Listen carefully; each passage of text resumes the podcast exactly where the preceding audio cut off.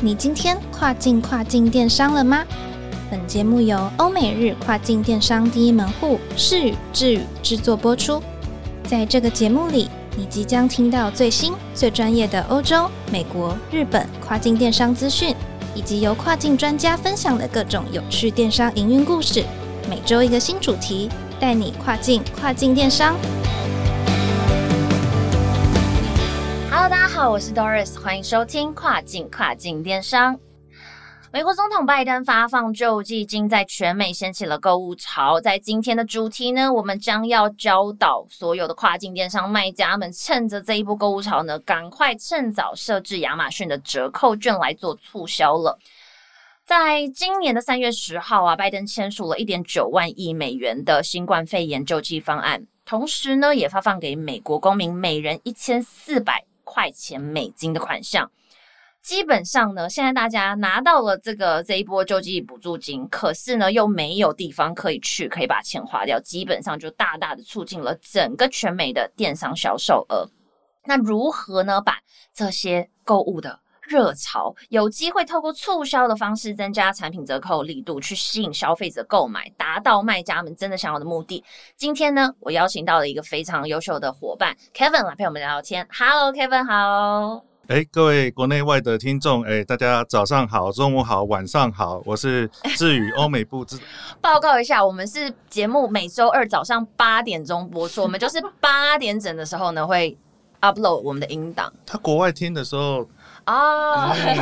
我国内外的那个啊，我们国际观的那个啊。好的，好的，没问题。那先介绍一下你自己吧，因为其实 Kevin 在我们团队算是蛮优秀的，包含从嗯。一九年帮我们公司做的其中的一个厂商账号就已经高达了这个亚马逊美国站三百八十万美金的营业额。然后另外呢，在今年也辅导了一个台湾算是还蛮知名的一个投影布幕厂商，那一年大概做到的这个营业额大概也有在一千七一千八百万美金左右。那今天呢，就要请厉害的 Kevin 来陪我聊一聊啦。确实呢，在拜登发放了这个补助金之后呢，又造成了全美的一阵购物热潮。是那。其实继那个川普他去年哈签署了一些呃一波救济金之后，那其实拜登今年他也出招了，那所以他也签了一个类似的这个救济金发放的一个法案。那全美的消费者其实他手上啊有些当然是救济，那但是有些手上诶他又有一些闲钱，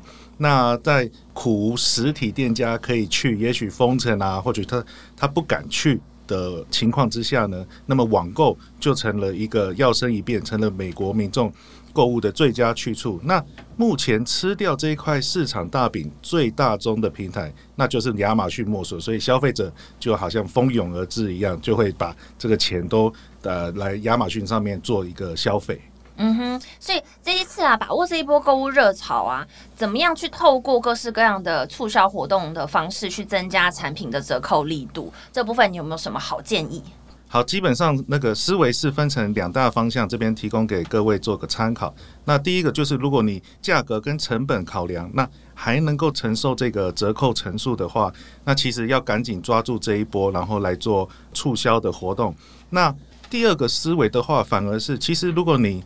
成本也许精算过后，键盘敲敲打打，这个算盘精算之后只是平，或者是甚至于小亏的话，但是我会建议宁可借由现在部分的期间限定让利，然后让消费者进而购买你的产品，然后购买你的产品之后，亚马逊就知道，哎，你的产品真的有人在买，真的有人在呃能够售出。那这样子的话，其实也跟亚马逊它一直畅销的。倡导的这个飞轮效应 （flywheel effect） 是环环相扣的。你就是想要卖多嘛？那你首先第一步要怎么样？要先卖出，对，要先有卖出之后才能卖多。嗯哼，那也请教一下 Kevin，有没有基于以上重点去带动到的一些品类销售？就是说，到底这些美国公民拿到了这一千四，那大家买了什么呢？什么样的产品更适合来做抢这一波的购物潮呢？好，那其实当然就是，如果他真的需求的，他就自己用拿来去买民生日常用品嘛。那但是除此之外的话，其实我们有观察到，在消费性电子商品这个品类方面，它的这个销售力道还有成长的速度都是呃有比较快的。那我们其实我们公司啊，我目前个人手上都有几个这个消费性电子产品的这个品项。品类的这个客户，那他们的业绩都有大幅度的提升。哦，就是说，可能因为有一些这样的消费经典产品本身它的单价就高一些些，哎，可是反正我拿到了一点补贴嘛，所以我就不会觉得真的从我口袋里面掏出这么多钱。我觉得是，也许也是有一些这样子的一个补贴的这种心态，让他觉得，哎，我好像已经可以买了这样子。那 Kevin 也请教一下，什么样的方式可以去抢到这一波购物潮？对于卖家而言，他一定会需要去设置一些 promotion 嘛？有没有一些实做这个设置促销的建议？那当然就是做折扣券啦。那折扣券就是包含了 percentage off 还有 money off 的设置的部分。嗯哼，一般你会建议就是这个 percentage 怎么抓？嗯，一般来说的话，大概就是至少 five percent 嘛，那至多大概到二十 percent 就差不多了。嗯哼嗯哼，但再更上去的话，就先不会这么建议是吗？啊，我们目前先不这样子建议，对，大概做到二十 percent，其实就是一个 OK 的这个 range。好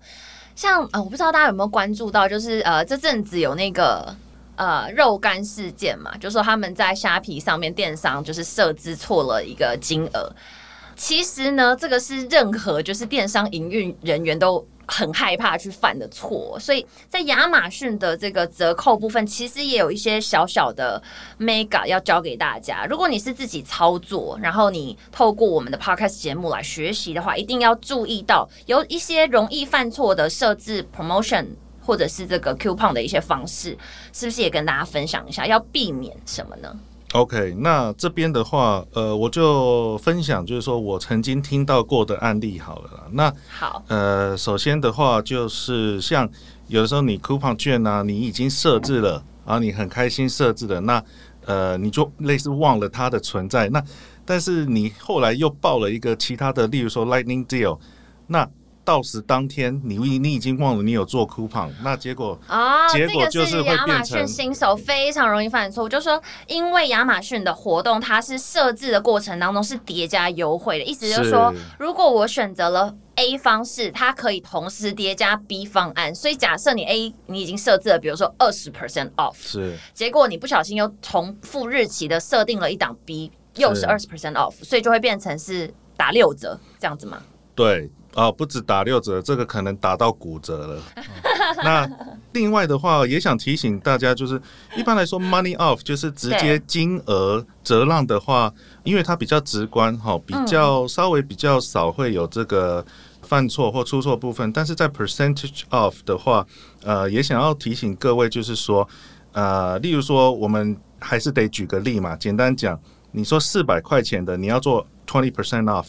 折八十块。结果你想着金额我要折八十，你就真的填八十下去，那不行了，那就会变成八十 percent off 了。就是说，你不要把趴数填错，填成打算折让的金额，因为这个会差很多。是，嗯哼，对。那像这一种就是出错的情况，真的。不要说不可能，就是有。那我们就是听过这些惨痛的经验，所以像我们公司自己在执行账号的时候啊，都是会呃，客户经理一定都会检查再检查一遍。那除此之外的话，就是说呃，也希望跟大家呃，其实也是有，如果设置成功的好的话，事实上也能带来不错的商机哦。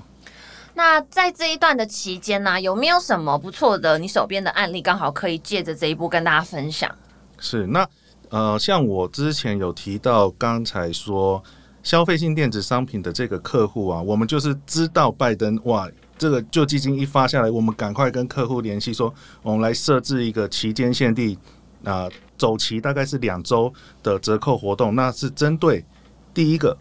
刚推出的新品，以及第二个之前 slow moving 比较难推的高单价的旧品，但是这两个在我们设置。跟客人就是敲好，哎，新品做 ten percent off，旧品做 five percent off 的情况下，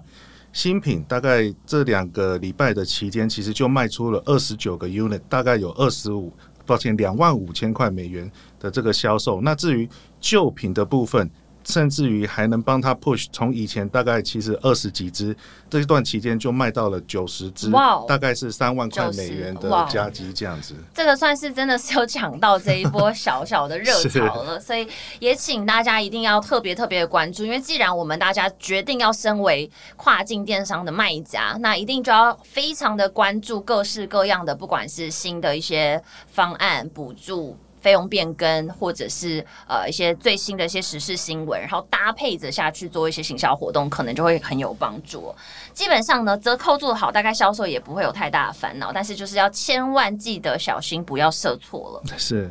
那也希望今天呢，Kevin 有提供给大家一些针对 Coupon 的一些小小的技巧，可以帮助到各位听众朋友们。当你自己在操作亚马逊的时候，千万千万千万一定要注意到很多的栏位，千万不要填错了，否则的话，原本呢我们在设置促销本来是一件很开心、期待有更好营收，就最后打到骨折，或者是反而赔本卖，这个就有点可怕了。好，那今天非常感谢 Kevin 来陪我们聊聊天，然后也给听众朋友们带来很多实用的资讯哦。好，那如果你也喜欢这一集的 Podcast 的内容的话，欢迎留言跟我们分享，或者是给我们五星级的好评哦。耶，很需要。好的，每周二早上八点钟，欢迎大家准时收听跨境跨境电商，我是 Doris，我是 Kevin，拜拜，拜拜。